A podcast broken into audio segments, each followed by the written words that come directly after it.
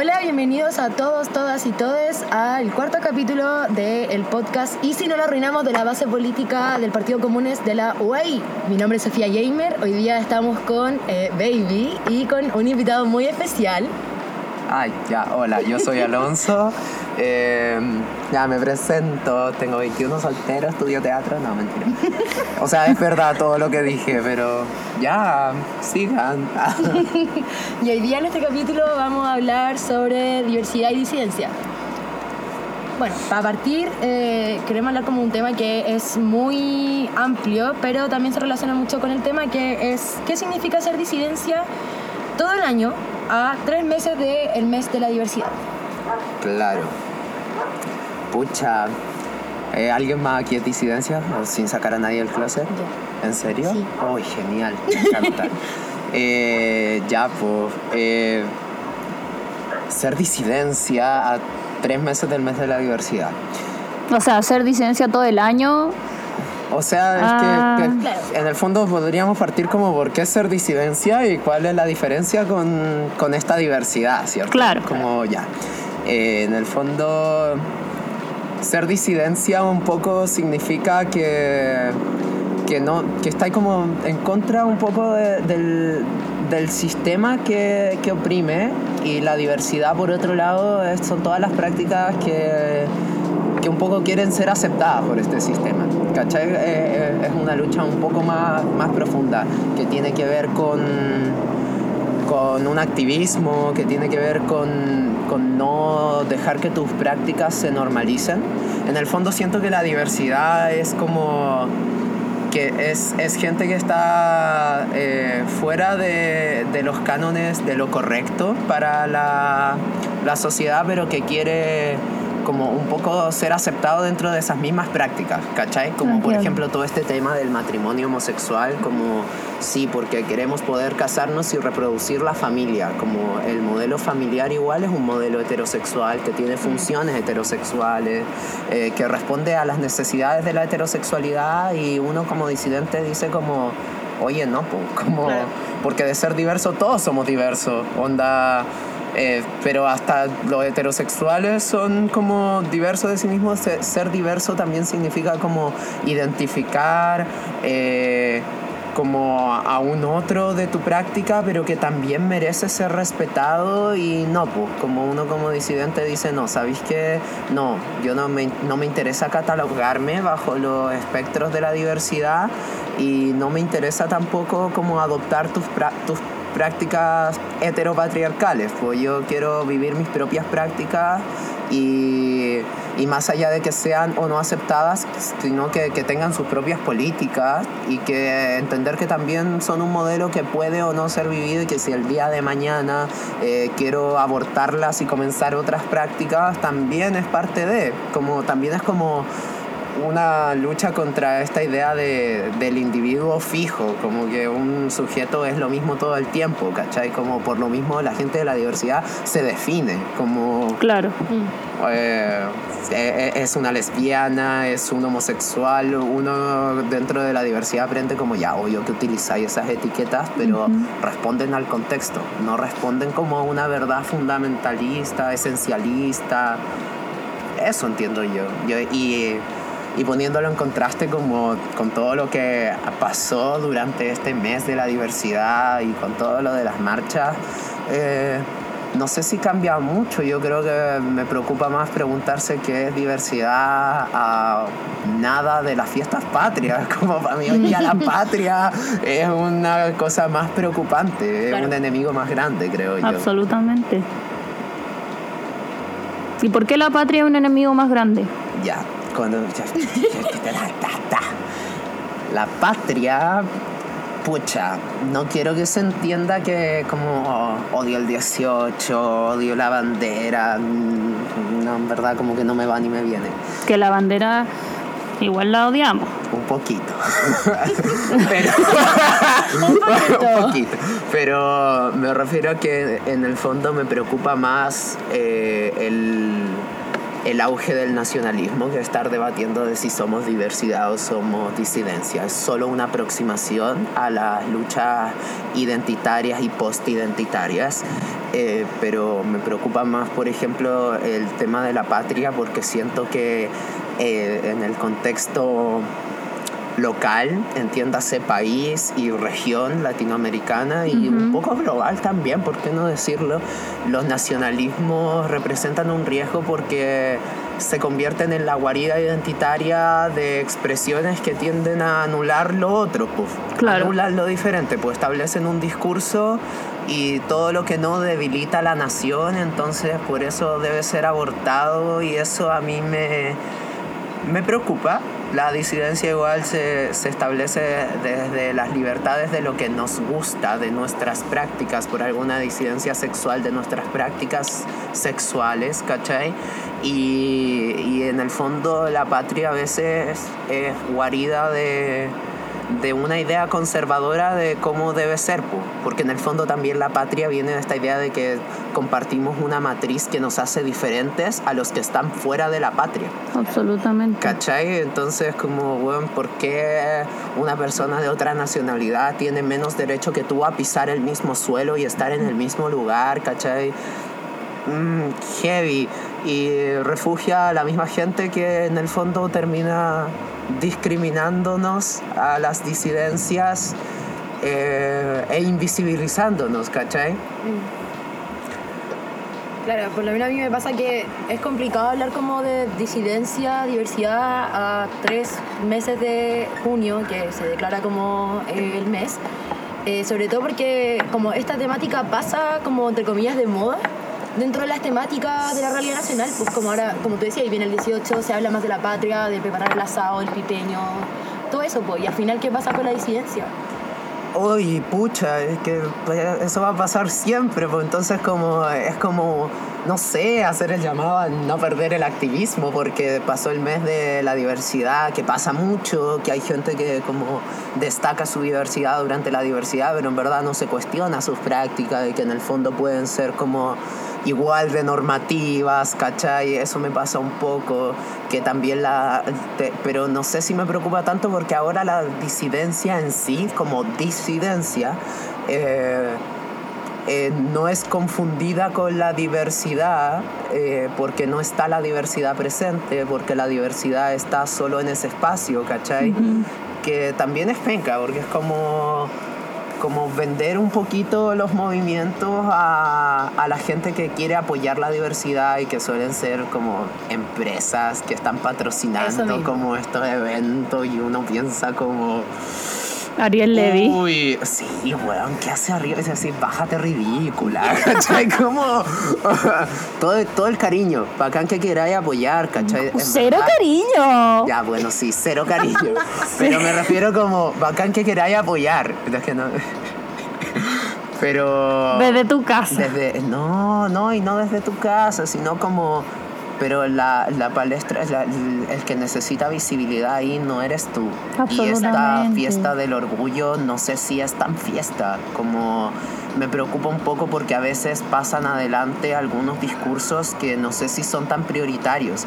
Entiéndase que la crítica que se hace no es para que desaparezca la diversidad y que desaparezcan eh, los movimientos que estén interesados, sino que se den cuenta también que, que en el fondo la lucha de repente responde a necesidades que son más graves y más urgentes, que es como, weón, cuesta a veces salir tranquilo porque te pueden matar, weón, y que en las comunas periféricas de esta ciudad pasa heavy todo el rato y es invisible y todos tenemos a, la amiga que es más camiona y que le han sacado la chucha y uno como cola ha tenido que correr todo el tiempo, ¿cachai? Eh, como ah, le ha tocado correr saliendo de la disco, le ha tocado correr llegando a la casa. Em, ahora que vivo en Talagante ya no me pasa mucho porque llego y salgo en, tras- en transporte, pero, pero sí, pues, como, y esa lucha siento que, que tiene que verse más, porque también tiene que verse más que en el fondo las prácticas heteronormativas están siendo opresivas en tanto que son como el único discurso legítimo y pretender que tu práctica, que tu forma de vida tenga que, que someterse a esa idea que en el fondo son los mismos derechos, pero los mismos derechos liberales, es una visión cejada. Entonces, me pasa que sí, que es heavy, que pena que pase un poco de moda y que no se alcance a cuestionar más allá de como, oye, pero también queremos casarnos, tenemos derecho a formar la familia, ¿cachai? Que en vez de darse el espacio de decir como, oye, y la familia está siendo eficaz, ¿cachai? La familia es un sistema que nos permite a todos articularnos desde nuestras prácticas, como también en, en donde estamos ahora, porque uno entiende que la familia es un resultado eh, quizá evolutivo, no, no sé qué, qué, relación tengo con la evolución en este momento, pero una necesidad que se, se, dio desde un lugar, desde las tribus, que necesitábamos una estructura económica para poder eh, surgir, ¿cachai? Económica en el sentido de que la familia es poca gente para mantener un, un núcleo funcional, ¿cachai? Obvio. Pero hoy en día aún somos, estamos como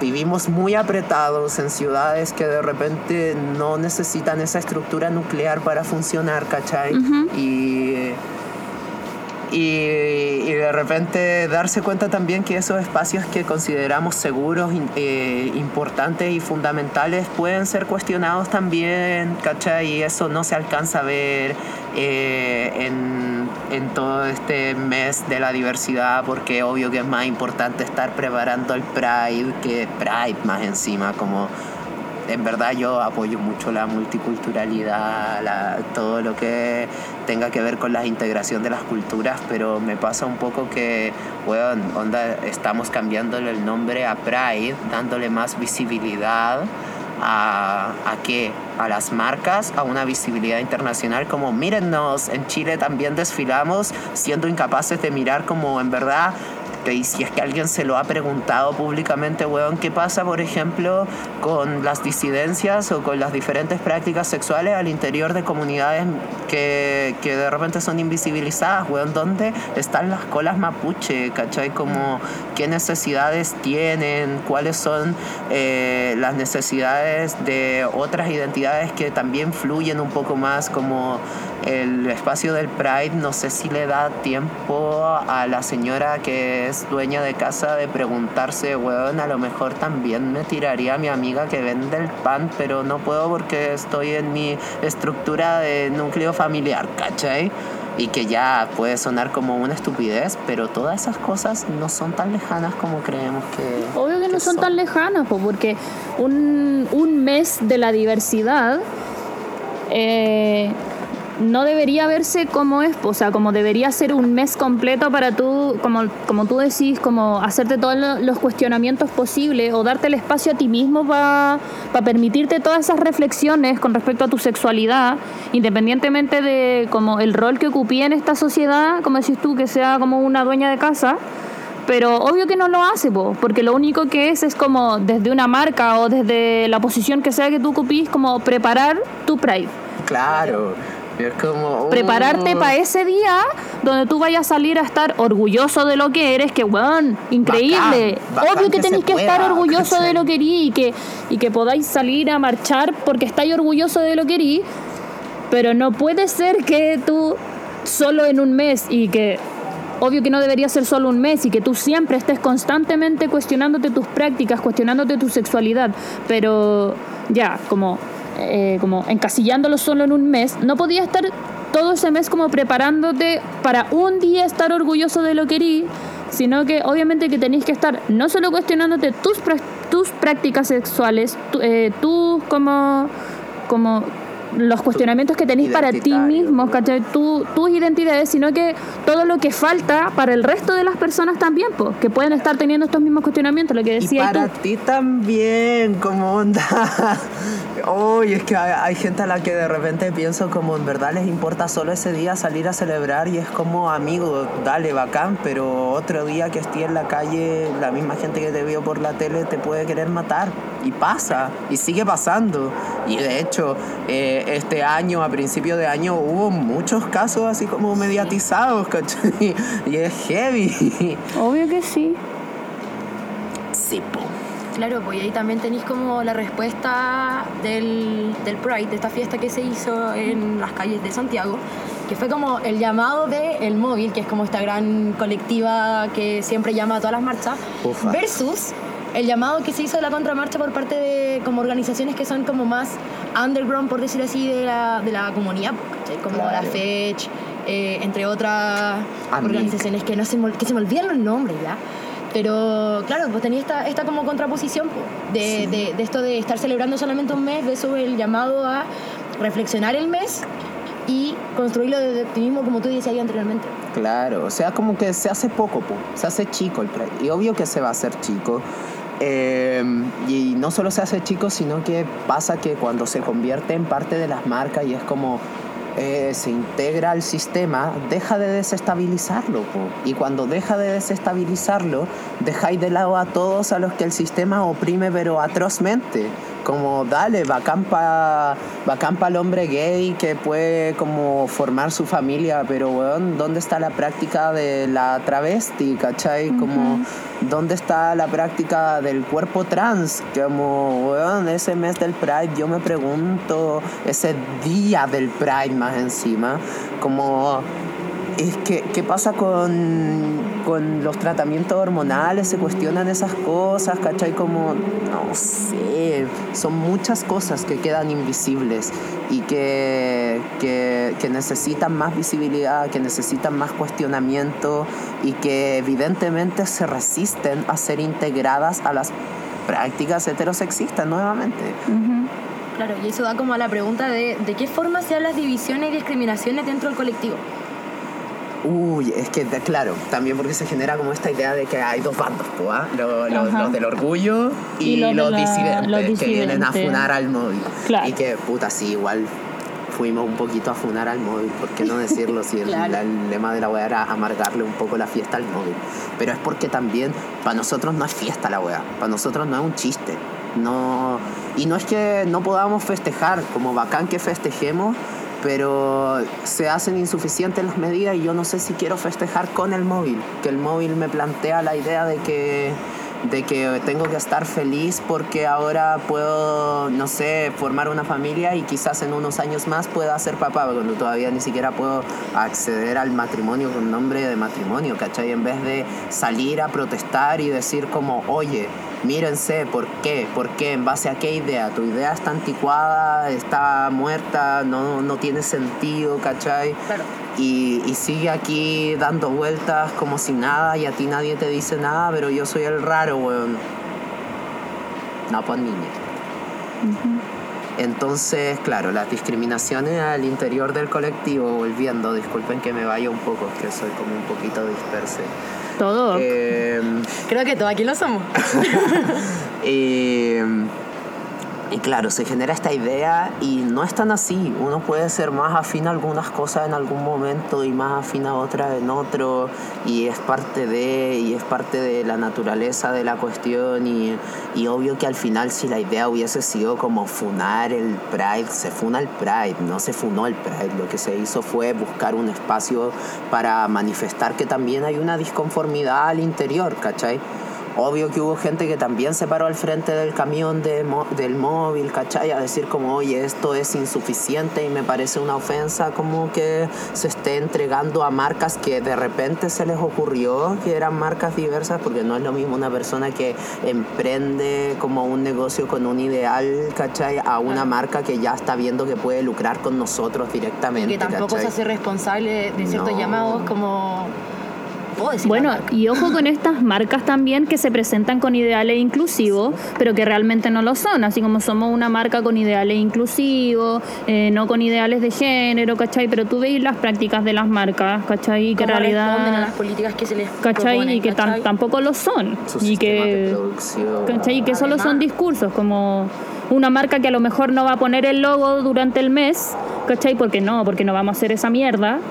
¿Cachai? La hueá vergonzosa, pero tu discurso también se cae. o saca un producto versión Pride o lo pone durante el mes y el resto del año no somos importantes porque ese es el espacio que lucra. Eso a mí me parece una ofensa eh, grave igual, como es, es- es heavy porque te sentís vendido, sentís que en el fondo estáis marchando como ¿para qué? ¿Para alimentarle el negocio a este weón? No, pues yo quiero visibilidad y no quiero visibilidad por una marca. Quiero visibilidad porque siento que necesito establecer algunas políticas que sean claras, que sean eficientes, una educación sexual, por favor, ¿cachai? Como me parece más importante convocar a la gente para eso que para la celebración y por eso también eh, apoyo a esas instituciones que sí convocan esos espacios y sería bacán como ver eh, la misma energía ahí, pero sin la necesidad de que esté la marca. Como bacán que esté el placer, genial, ¿cachai? Genial, de verdad, de verdad, lo celebro mucho, pero se me hace insuficiente. Y, Y con bueno, respecto a la discriminación, no solo ya, como a esa división que tú dices que se da durante este mes, que hemos hablado caleta del Pride y eso, pero como a esta división entre el- de la comunidad, pero siempre. Ah, ya, sí. Claro, Es como que, igual- se marca más una letra que la otra. Sí, pues heavy, heavy. Es que también tiene que ver con la, con la interseccionalidad, pues como hay espacios que son más visibles que otros. Un hombre tiene más visibilidad que una mujer, por lo tanto un gay naturalmente, o sea, naturalmente en el sentido De cómo está de hecho cómo todo. está hecho todo, claro, eh, tiene más visibilidad que una pareja lésbica, ¿cachai? Y un blanco tiene más visibilidad que un negro.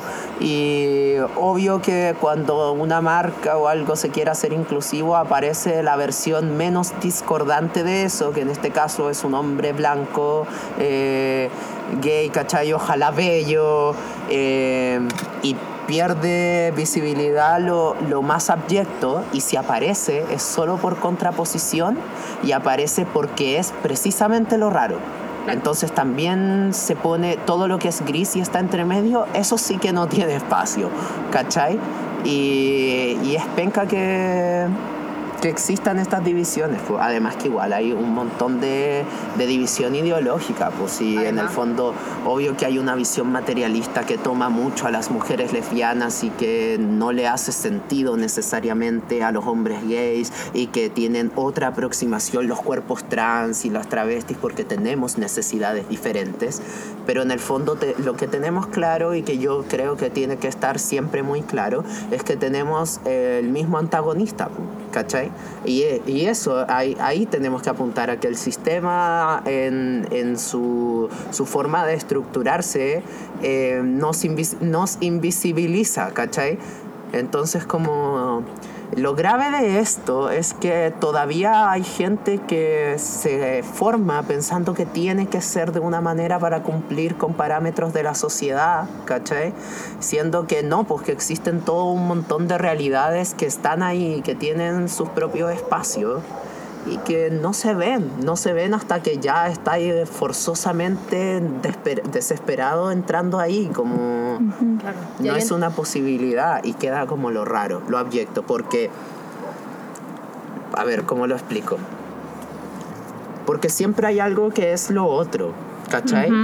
Como los hombres entre sí no son un otro, ¿cachai? Los hombres son unos, son iguales, pero la mujer pasa a ser la otra. Y si en ese caso no es tan visible, la gente cis es una, ¿cachai? Es como somos cis y lo lógico es que tú conoces a una persona y es una persona cis y lo trans pasa a ser lo otro, porque uno cuando conoce a una persona no se espera como que sea trans, no es lo primero que piensa, uno naturalmente dice, ah, debe ser cis, porque lógico, toda la gente es cis, toda la gente es heterosexual, ¿cachai?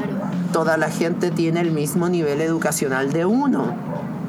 Claro, pues ahí entra como la pregunta de eh, ¿qué hay con la presión de, eti- de etiquetarse dentro de las disidencias? Ufa. Pucha, es que a mí, me- mira, con las etiquetas me pasa algo extraño. Siento que las etiquetas no pueden no estar porque uno construye el lenguaje en base a sus necesidades y obvio que hay necesidades que son comunes a ciertos cuerpos y por lo tanto ciertos cuerpos tienen que desarrollar una etiqueta, ¿cachai? Como obvio que las mujeres tienen que unirse y ser mujer se convierte en un espacio de resistencia. Obvio que, que sí, pues que nos definimos como trans porque somos en oposición a tu cis, ¿cachai? Obvio que en mi caso eh, me identifico con lo homosexual porque llevo esas prácticas, ¿cachai? Y como necesito reunirme con mis similares para poder decir, oye, como tenemos este espacio y tenemos estas necesidades, pero las etiquetas tienen que ser contextuales, ¿cachai? No puede ser que por ser de una etiqueta ya se le asocie algo más, se le endose algo más, ¿cachai?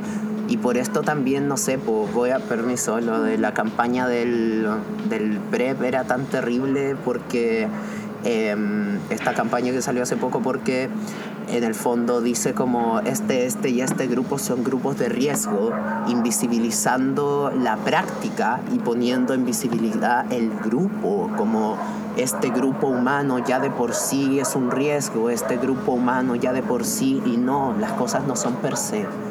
¿Cachai? Entonces, eso, eso es lo que me molesta. Aparte que las etiquetas tampoco dan abasto y muchas de las etiquetas también están puestas como pensando en que el sujeto es inamovible, como soy hetero, voy a ser hetero toda la vida, soy gay, ya es gay toda la vida. Por eso también existe tanta rabia con la persona que prueba y le dicen como defínete porque tenéis que ser algo, tenéis que militar en algo. Y, y no, po, yo creo que no siempre es así. Claro. Como las cosas a veces son mucho más difusas y mucho más diluibles y un día puedo ser una cosa y otro día no necesariamente porque descubrí una práctica, porque me relaciono de otra manera, ¿cachai? Y, y no por ejercer una necesariamente también soy menos de la otra, Ajá. ¿cachai? Ya, eh, hola, soy Constanza, soy hermana de Sofía. Está acá con nosotros los controles. Sí. Eh, como que igual eh, me paré la oreja al escuchar todo este tema. Porque como igual cuando fue el mes del Pride yo me empecé a informar mucho de esto. Y yo me di cuenta de que como que, no sé si es el, el correcto, pero como que tengo bastantes como rasgos queer, se podría decir. O sea, yo no me defino con un género, no encuentro que soy ni femenina, ni masculina, ni nada. Yo soy yo. Y con lo de esto de las etiquetas y categorías como que igual me llega porque yo en este momento no me defino con nada. Entonces como que no tengo una, eti- una etiqueta. Pero no sé si no tener una etiqueta es tener una Lo etiqueta. en etiqueta, claro. Exacto.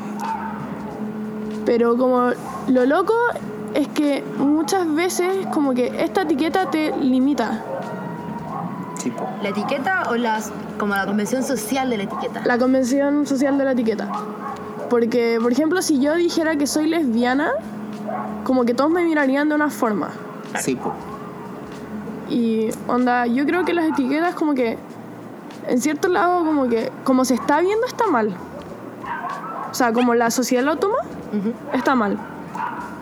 Porque te ca- encasillan mucho, como que te ponen el estereotipo de la categoría. Y ahí uno entra como a explicar la etiqueta. Sí, po. Exacto. Entonces como que tú eres quien eres, como que no debís tener como una categoría, una etiqueta, eres como te llamáis o como queréis llamarte, eres esa persona, eres único o única o únique, pero eres tal como eres, o sea, no encuentro que necesitáis una etiqueta como decían. No, que la etiqueta a veces igual es como bien impuesta. po. A veces uno no se pone la etiqueta, pero te la ponen. Sí, o sea, es que a eso voy, o sea, como que, como, sé que va a ser imposible ahora, en este año, o un poco más futuro, hablo como ya de así, al año 3000, pero ojalá en un año, sí, mucho del medio ambiente. Ojalá, La cagó, no sé si vamos tanto. ya bueno, si es que llegamos a reaccionar con el medio ambiente y seguimos vivos en el 3000, ojalá no hayan etiquetas y que nadie clasifique por etiquetas. Porque, y solamente nos, ni siquiera clasificar, es como, hola, soy yo. Y listo. Puede ser, es que igual siento como la etiqueta tiene la función en tanto que es bandera, bandera de lucha, ¿cachai? Bandera para hablar de ciertas necesidades, pero pues, también como para hablar de las opresiones históricas necesitáis decir como a qué cuerpos y cuando habláis de la pluralidad tenéis que ponerlos en un círculo, po, ¿cachai? Como, Sí. eh, pero, pero sí, pues el tema es que ojalá no fuesen tan importantes para ver cómo concebimos a los otros.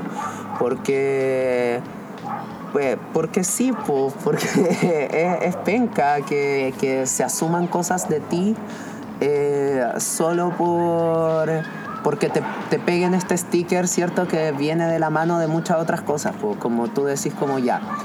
eh, ya, si en el caso de que fuera, fueras lesbiana, ¿cachai? Y te identificases como lesbiana, viene al tiro el sticker de eso como con, ah, entonces tienes cierta opinión de la lucha de las mujeres, entonces tienes cierta opinión de hasta estética, ¿cachai? Como, ah, es lesbiana, pero no se ve lesbiana. Oye, quizá, quizá en un tiempo más se va a empezar a teñir el pelo de color y llenarse de piercing porque es lesbiana, ¿cachai? Como niña, no.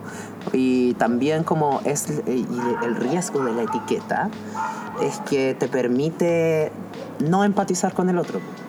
Porque como tú identificas ya a la persona con la etiqueta, ya no es tú, entonces su problema ya no es tu problema y como su problema ya no es el problema de tu círculo, es súper fácil decir como ah, mm, que a esas huevonas las maten porque interrumpen en mi vida que está de acuerdo con el sistema.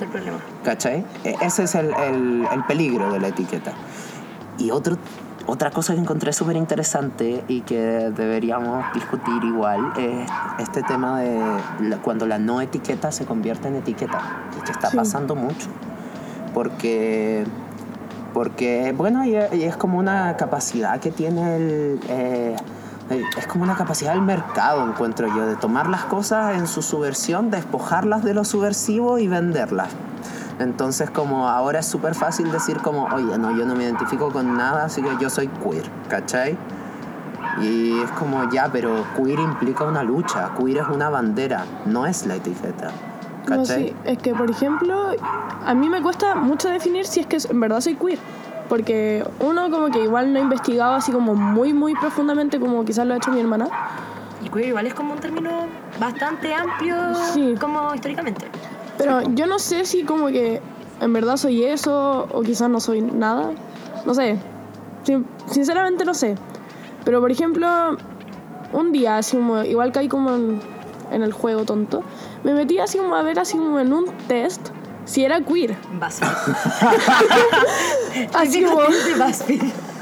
Pero onda. ¿cómo mides eso con un test? no sé, es que estaba muy desesperada de, no sé, De encontrarte. de encontrarme, porque en un momento yo pu- publicaba en mi close friends, así como, ¿qué soy? Y así pu- dejaba preguntas así, ¿qué soy? Y que la definía. gente me, me, me dijera, "E- eres tú. Pero yo estaba como en la desesperación y eh, en el test me decía como, como error. Como que no calculaban nada. Entonces yo así como que, ah, más como, ¿qué onda? Y como que me, hasta el día de hoy como que la etiqueta me genera demasiado problema.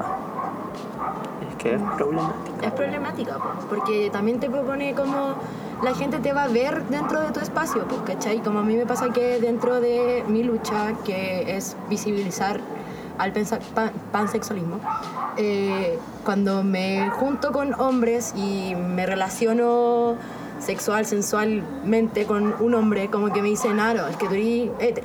Y después te dicen como, te ven con una mujer y te dicen como, ah, entonces eres bi. Y es como, no, porque yo no me identifico con el género de la persona para relacionarme amorosa o sexualmente, pues, ¿cachai? Sí, bueno. Entonces caí mucho también en esa etiqueta con estas como identidades más eh, desarraigadas de lo clásico binario. Claro. No, y aparte que de repente, no sé, pues en tu mismo caso, pienso como, ¿qué pasa si el día de mañana te gusta una persona por lo que piensa, pero lo que piensa es una lucha feminista, ¿cachai? Entonces como te gusta una persona porque en el fondo se relaciona desde un espacio muy de mujer. Entonces, bueno, de repente me gusta una persona porque es mujer, pero yo era pansexual, pues eso no debiese importar. Claro. ¿Cachai? Pero... Y ahí de nuevo entra en conflicto con la etiqueta y... Y, y nada, pues como heavy, la etiqueta es la, la idea que tiene la sociedad como de necesidad de explicarse las cosas y, y, y la, la sexualidad humana, eh, las relaciones humanas son mucho más grandes que eso. Por eso siempre se van a hacer chicas, ¿cachai? Esta lucha no, no tiene fin. Y no porque no tenga fin no hay que darla. Exacto. O sea, yo pienso mucho, por ejemplo, cuando yo le, dije, le planteé a mi pareja así como, oye, quizá yo sea queer. Él me dijo, pero si tú eres mujer. Heavy. Y yo quedé como muy así como. Puta la lecera, weón. Ya dijiste puta, voy a decir lo otro. Pucha la lecera, weón. Eh, porque quedé como. Pucha, si mi pareja me ve como mujer. Igual, o sea, no me molesta mi cuerpo. Pero como mi forma de pensar, por ejemplo, hoy día fui a comprar ropa con mi mamá. Y mi mamá le dije, mamá, me encantó un polerón, ¿puedo llevarlo? Y le dije que estaba barato. Y mi mamá así como, ¿ya dónde está? Y lo empezó a buscar en la sección de mujeres. Y yo así como, no, está en la sección de hombres. Porque a mí me da lo mismo si es hombre o mujer. O sea, para mí es ropa. Opa. Es ropa, es para abrigarse. Y mi mamá como que al tiro entró en conflicto porque igual no lo he hablado con ella así como abiertamente, así como, mamá, creo que no sé qué soy. Claro, es que la identidad de la generación también Sí. complicado Influye. plantearlo. Y además como que si mi pareja ya piensa así como, no, si eres queer no sé qué voy a hacer. Como, ¿qué va a pensar mi mamá? Como, ¿qué etiqueta me va a dar mi mamá? Porque aunque yo no me considere con ninguna etiqueta, o quizás mi no etiqueta es una etiqueta, pero ¿qué etiqueta me van a dar? Claro.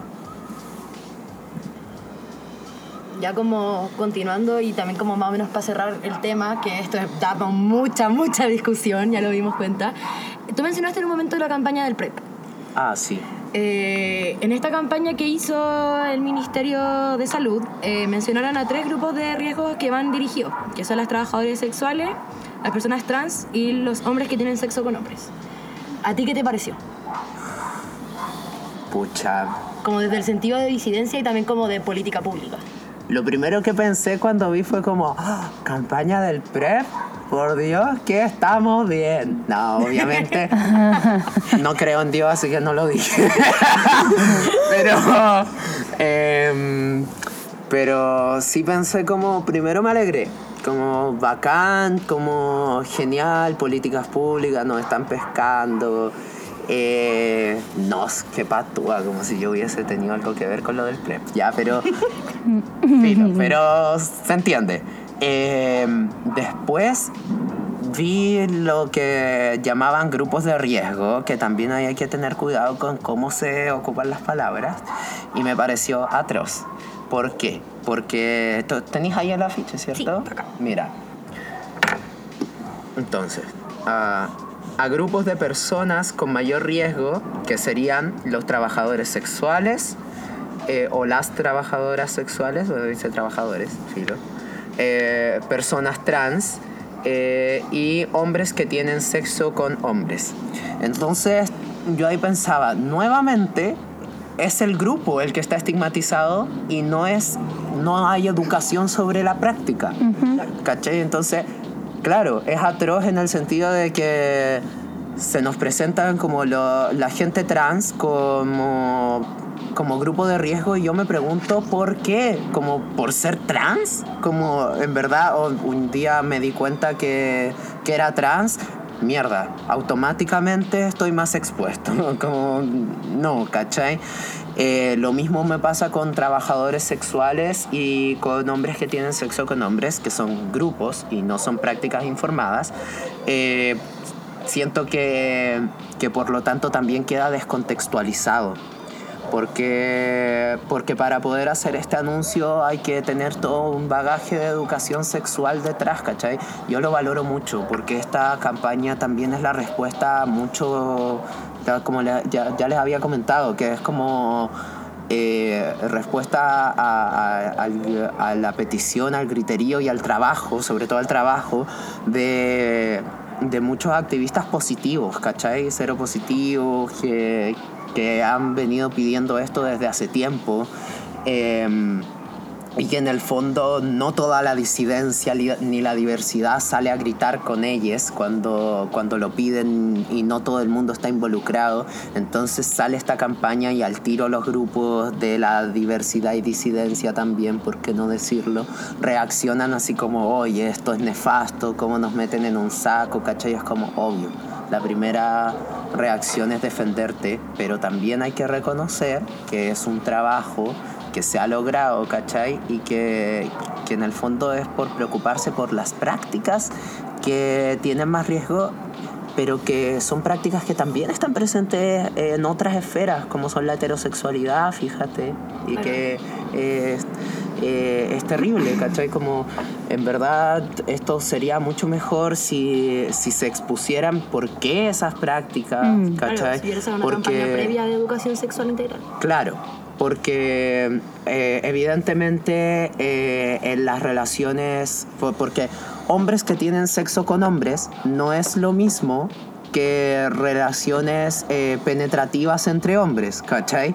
Y que obviamente ahí hay un riesgo por, por cómo se desarrolla anatómicamente, por cómo se expone el virus, por las partes que están expuestas, eh, ¿cachai?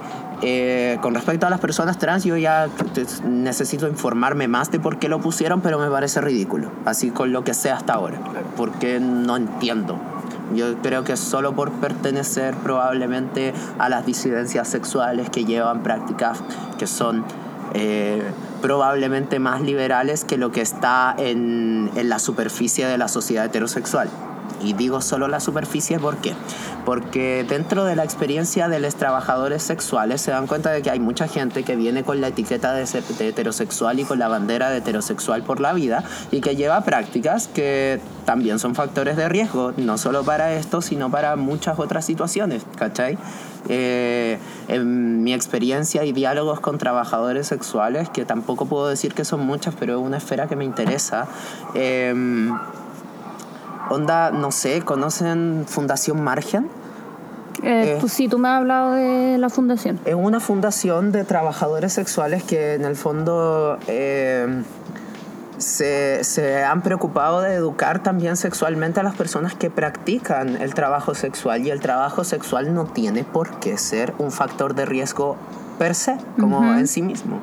Onda, conozco trabajadoras sexuales que, que en verdad son muy preocupadas de su salud, ¿cachai? Obvio, po. Como también conozco trabajadores sexuales que llevan prácticas de riesgo, pero que las asumen y que probablemente, y no, no necesariamente probablemente, sino que por lo menos en mi experiencia en, en esos diálogos, que están mucho más informadas que uno con respecto a las prácticas. Y que por lo mismo cuidan mucho más su salud. ¿Cachai? O si la exponen, saben que, la, que están dispuestos a exponerlo. Entonces, eh, no sé si es el trabajo sexual universal lo que es, eh, está más en riesgo, sino como cuáles son las prácticas, ¿cachai? Obvio que el sexo anal, penetrativo, está mucho más expuesto, ¿cachai? Obvio que las mujeres también están más expuestas que los hombres, como las biomujeres que los biohombres o los cuerpos eh, con vagina que los cuerpos con pene en relaciones penetrativas. Eh, pero esas cosas también pueden llegar hasta la pareja heterosexual, ¿cachai? Y es súper grave que no se les informe y se les diga también, porque también son parte de la vida sexual de las redes de este país y sé muchos casos de gente que vive vidas heterosexuales a la luz del día y que en sus prácticas reales no.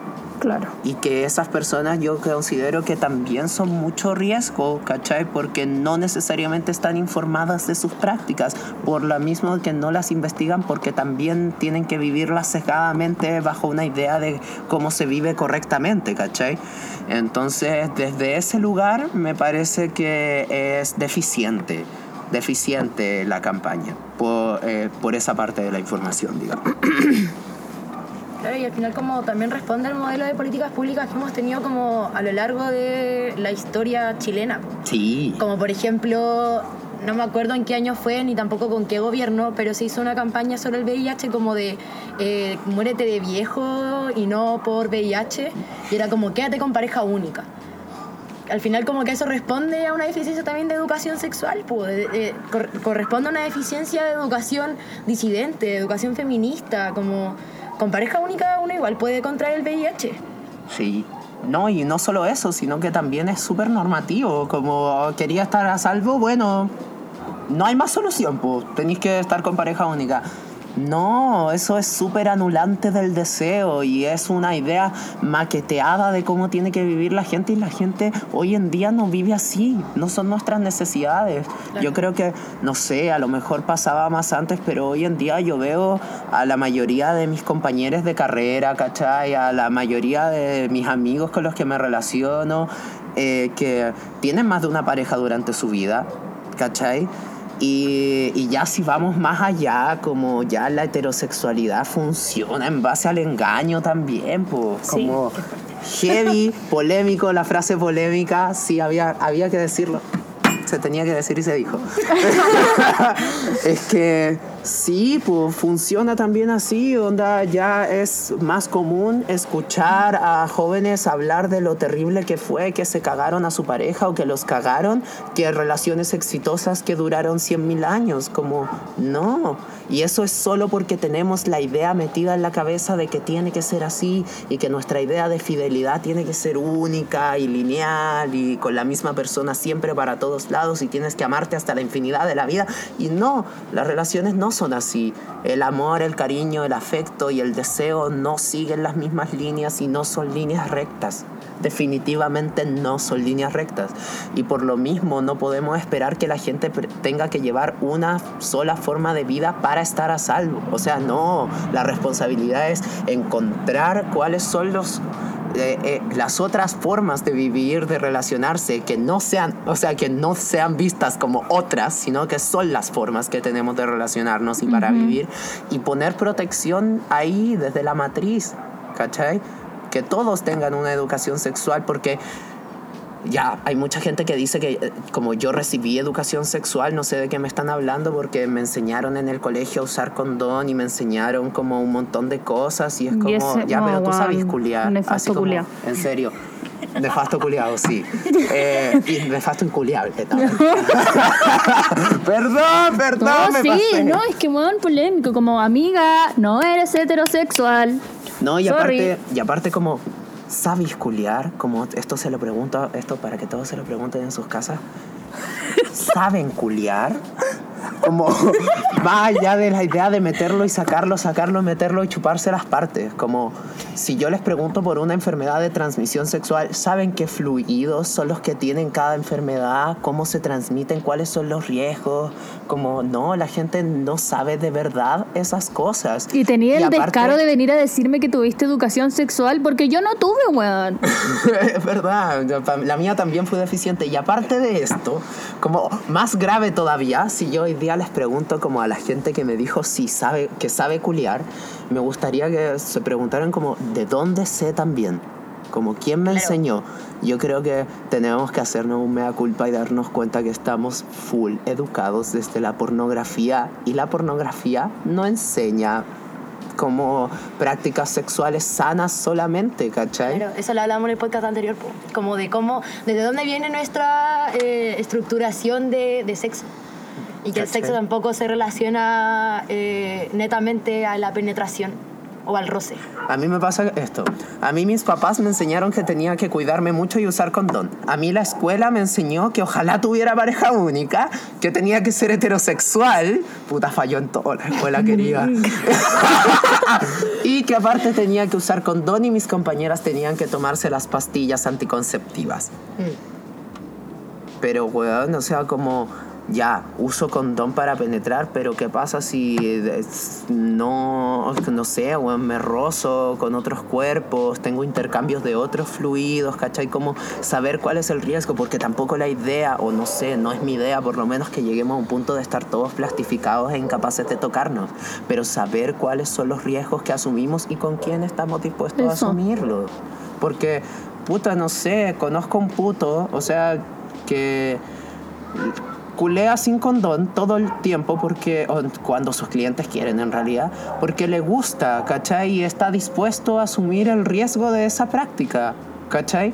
Y, si está en su libertad y es informada y él se lo informa tanto a sus parejas como a las personas con las que se relaciona laboralmente, dígase prostituyéndose, eh, está bien. Está bien porque es su decisión, ¿cachai? Y a la gente que me diga así como, ay, bueno, ¿y por qué el Estado entonces tiene que cubrirle tratamientos? Bueno, entonces que no le cubra tratamiento a la gente que pueda tener historial diabética y coma azúcar. No, po. No. Weón. la idea es que llevemos nuestras prácticas de las formas más placenteras posibles, ¿cachai? Y que sean nutritivas para nosotros también, po. Bueno, si queréis destruirte, que sean destructivas, pero eso ya es tu decisión también. Obvio que sí. pero que sea decisión, ¿cachai? Y para eso es necesario educación. Bueno, entonces ya nos dimos cuenta que ya lo dije antes, pero esto da para mucho más que conversar, como claramente un capítulo se queda muy, muy corto. Eh, pero te damos muchas las gracias por haber venido, por haber conversado, como algunas personas dicen, acaso quitado. Eh, también damos la... Ay, no, no, ando con calzón, fíjate. Eh, también damos las gracias a la baby y a todos ustedes por estar escuchándonos. Ojalá que en alguna mm, próxima instancia también lo hagan, reflexionen este tema, como ya dijo el Alonso, que es culiar, pregúntenselo. Y nos vemos en otro capítulo de ¿Y si no la arruinamos? Eh, ojalá que el podcast les sirva para hacerse todos los cuestionamientos posibles, pues no solo como las preguntas que se hicieron acá, las preguntas que tengan y que no sepan la respuesta, como háganselas, vuelvan a hacérselas. eh, Volvamos a hacernoslas Vol- todo volvamos a hacérnoslas y busquen con quién conversarlas. Quizás no siempre lo más saludable es como encontrar las respuestas en nosotros mismos eh, individualmente. Conversarlo también es súper saludable. Así que eso. Gracias. Chao. Ay, ¿puedo poner mi plug? Sí. Que sí. Ya, eh, es que quería invitar. eh, Ella la que ella invita. me invita, claro. No, ¿Es con que- alfombra roja o no? Claro, con alfombra roja. No, sin alfombra roja. Es teatro nomás, tranquilo, somos precarios. Eh, eh, ya, eh, quería invitarlos a ver el Festival de Teatro de la Universidad Mayor, en el que estoy participando con un ejercicio con, uno, con unos compañeros de un colectivo feminista que no tiene nombre, que es trans, lesbo, feminista. Eh, vamos a estar del 23 al 29 de diciembre, que es el festival. Tenemos funciones a, a las 6.20 y a las 8.20 en Universidad Mayor Escuela de Teatro Santo Domingo 711. Ah, y vayan a ver al Teatro Mori la obra eh, Demasiada Libertad Sexual les convertirá en terroristas, que no es mía ni participo ahí, pero no importa, participa un amigo muy, mío muy querido y es muy buena y trata muchos de estos temas. Si es que le interesa, vaya, no se la pierdan. Baby la recomienda y Baby irá al festival donde va a actuar el Alonso por si quieren ir con Baby. Eso, muchas gracias. Nos vemos en otra oportunidad. Chao. Chai.